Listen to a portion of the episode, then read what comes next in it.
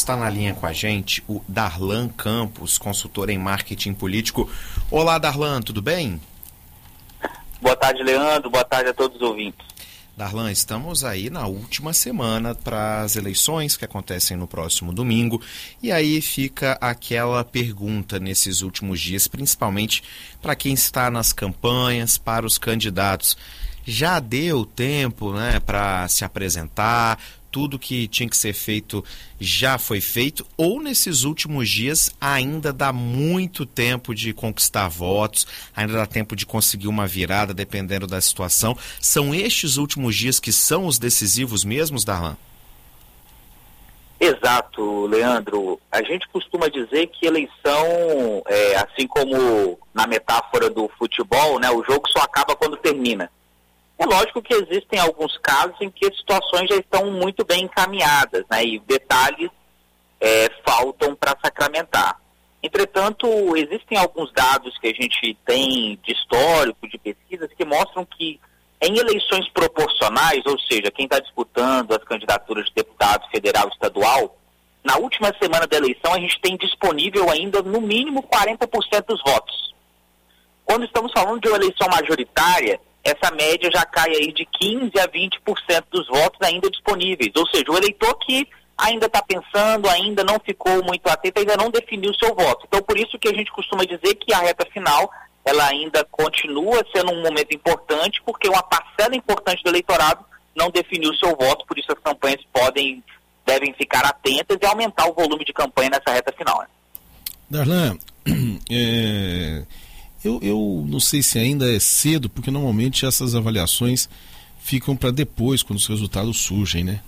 Mas você, como uma pessoa atuante na área do marketing político, nós tivemos nas últimas eleições, estou é, falando agora no plural mesmo, não na última eleição de 2018, mas nas últimas eleições a gente teve alguns movimentos mais marcados é, com a ascensão das redes sociais, no caso da última eleição para presidente, com uma, com uma atividade daí exponencial do pessoal ligado ao presidente Jair Bolsonaro e uma resposta muito fraca do outro campo no sentido de contestá-lo.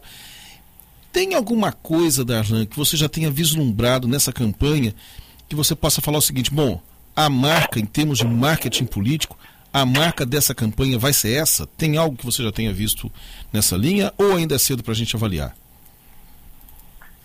Eu acho que primeiro ponto importante é que 2018 foi o que a, a literatura da ciência política chama de uma eleição crítica. O que é uma eleição crítica? A literatura da ciência política americana conceitua as eleições críticas como eleições que acontecem em momentos de crise aguda na sociedade. Então foi uma eleição que aconteceu num contexto de Lava Jato, que estava atuando fortemente nos cinco anos anteriores, né?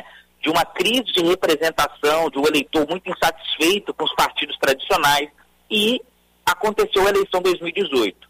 Depois vem uma pandemia e vem a eleição de 20, ou seja, uma eleição onde a gente tem a volta de, dos políticos da política propriamente dita. Então aquele discurso antipolítica perde, e aí nós temos grandes atores voltando à cena política com vitórias eleitorais importantes em muitas cidades é, uma volta da política. Em 2022, a gente a gente está percebendo que essa, essa continuidade desse processo ela acontece. Então, é, nós teremos um Congresso Nacional diferente do Congresso de 18, muito experiente.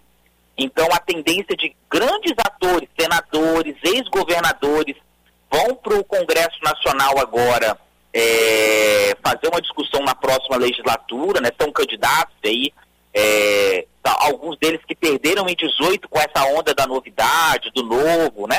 É, então isso a gente vai ter uma, um elemento interessante. Então acho que um, um, um elemento interessante dessa eleição é que a gente vai ver a volta de grandes atores que estiveram ativos no cenário eleitoral e que em 18 tiveram derrotas é, acachapantes.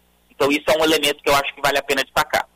Ok. Agora, Darlan, pensando ainda na questão das campanhas nessa reta final, a gente estava aqui antes da, da entrevista, falando né, com os ouvintes, muitos ainda indefinir, é, indecisos, não definiram o voto principalmente para o legislativo. Como o debate ele fica mais em torno do executivo, em especial para presidente, boa parte das pessoas já tem voto definido para presidente há quatro anos, né? Porque é uma discussão que está todo dia, cada vez mais presente no nosso, no nosso dia a dia. Agora, para deputado estadual, para deputado federal, senador, são votos que muitas pessoas ainda não definiram. São esses os cargos aí que os candidatos provavelmente vão intensificar mais a campanha agora, talvez até segurar um pouco os recursos para soltarem nos próximos dias? E quais seriam essas estratégias que podem pegar mais essas pessoas que estão é, indecisas? É por rede social? É na rua? Como que você vê essa situação? Isso, Leandro, importante perceber que essa reta final ela traz alguns elementos interessantes para esses cargos, né? Primeiro, falando do Senado, o Senado, historicamente, é o último voto que o eleitor se preocupa. Então, muitas vezes a gente tem, por exemplo, como foi a eleição de 18, é, a vitória de, de, do senador, por exemplo, da SWAT, o senador. Marcos Duval. É, isso, Duval, ele, ele eleito com a, com a pequena estrutura de campanha, né, não estava fazendo um processo tão ostensivo. Então, ou seja, um voto de reta final muito mais em rejeição aos dois que estavam disputando a reeleição do que, propriamente dito, um voto é, naquilo que ele estava defendendo, nas propostas, né, um pouco nesse sentido. Então, o Senado é um voto de, de reta final e que vem muito por osmose num, num elemento que a gente tem percebido cada vez mais, que é a volatilidade do voto, né? Esse é um fenômeno muito interessante porque o eleitor, ele muitas vezes, ele diz que vai votar até o sábado, diz que vai votar no A, mas ele pode ainda no sábado à noite, no domingo de manhã, mudar o seu voto e votar num candidato B. Então essa volatilidade ela está cada vez mais presente. Acredito que as estratégias agora para essa reta final, primeiro, é aumentar o volume de campanha. O que é aumentar o volume de campanha? Significa aumentar o número de pessoas entregando material, o número de carros adesivados, de casas com, com adesivo, né? De bandeiraço. Então, ações que gerem volume de campanha. Então, essa percepção de que a campanha está crescendo. Um segundo elemento importante é o ambiente digital, que acaba cumprindo um papel também. A gente só tem que lembrar que, como a gente tem um volume de, de um volume de utilização por parte das campanhas do digital muito grande, o eleitor também ele, ele tende a ficar talvez até tendo uma utilização menor de algumas ferramentas pela quantidade de anúncios. Quem utiliza, é, as, quando você utiliza suas redes sociais, você vai perceber a quantidade de anúncio político que a gente está tendo nos últimos tempos, e essa semana tende a intensificar isso ainda mais. E eu acho que em terceiro é essa perspectiva de um aporte de recursos final para esse sprint final, né? A gente tem muita campanha que começa grande e termina pequena, mas a estratégia correta é a gente a gente brinca que campanha é como dirigir um carro, né? Você começa na primeira marcha, vai para a segunda e atinge o ápice da sua campanha na última semana de campanha. Isso é o ideal para todos os projetos. Darlan, tira uma dúvida aqui que a gente estava até discutindo esse assunto aqui antes. É, você como uma pessoa que trabalha nessa área, trabalha com marketing político, essa ação que você inclusive estava citando aí como algo que tem que ser estimulado nessa reta final, a ação do bandeiraço, é, do santinho, que muitas vezes incomoda mais do que ajuda. Tem é, eficácia, Darlan? Você acha que isso acaba tendo eficácia ou é algo é, que é muito mais para atender, digamos, a, a sensação que o, o, candidato tem de que as coisas estão funcionando, que a campanha está na rua? Qual é, não sei se existe alguma medida para isso, mas qual é o retorno que normalmente os candidatos têm desse tipo de atuação?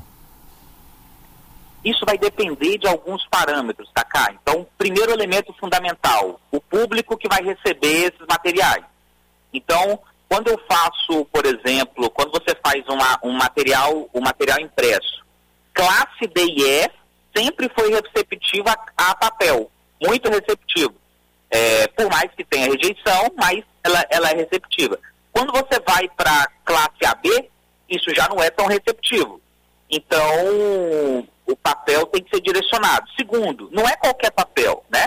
Então, algumas campanhas acabam fazendo um material é, muito ruim, de qualidade baixa, um material de, do ponto de vista estético, do ponto de vista do conteúdo ruim.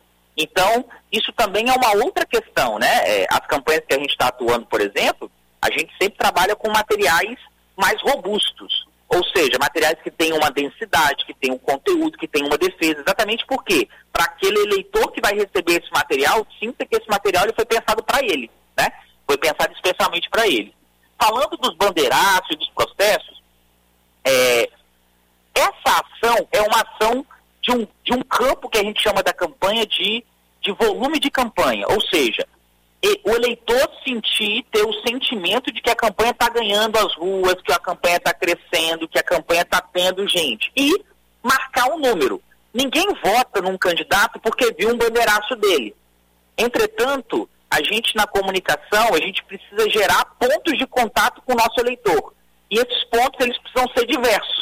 Então, ele é impactado por uma publicação na rede social, por um impulsionamento no Facebook, por um impulsionamento no Instagram, por um link patrocinado no Google, rede de pesquisa, por um impulsionamento no YouTube, ele é impulsionado por, ele, ele é impactado por um material de rua que foi entregue, ele foi impactado por um bandeiraço que aconteceu. Então, não é uma coisa a ser feita, são várias coisas juntas que acabam dando um objetivo geral, final, que é estar no, na mente do eleitor. Porque o que, que agora os, os candidatos precisam? Que na hora que o eleitor for definir o seu voto, eu esteja na cabeça dele. E quanto mais contato eu tiver com esse eleitor, maior a probabilidade na hora que ele for definir o seu voto, eu esteja na lembrança dele, ou seja, o candidato que esteja na, na, na lembrança dele para essa decisão acontecer.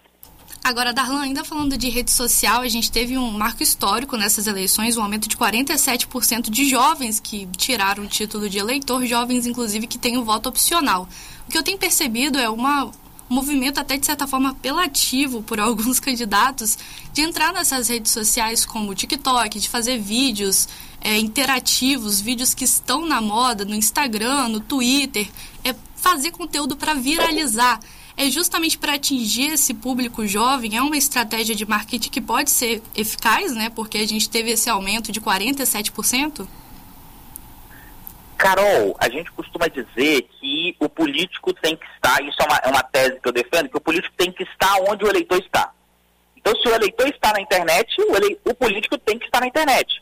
Se o eleitor dele está no TikTok, ele precisa estar no TikTok. Então, a, as redes, qual rede utilizar, está muito ligado ao perfil do eleitorado que eu quero atingir.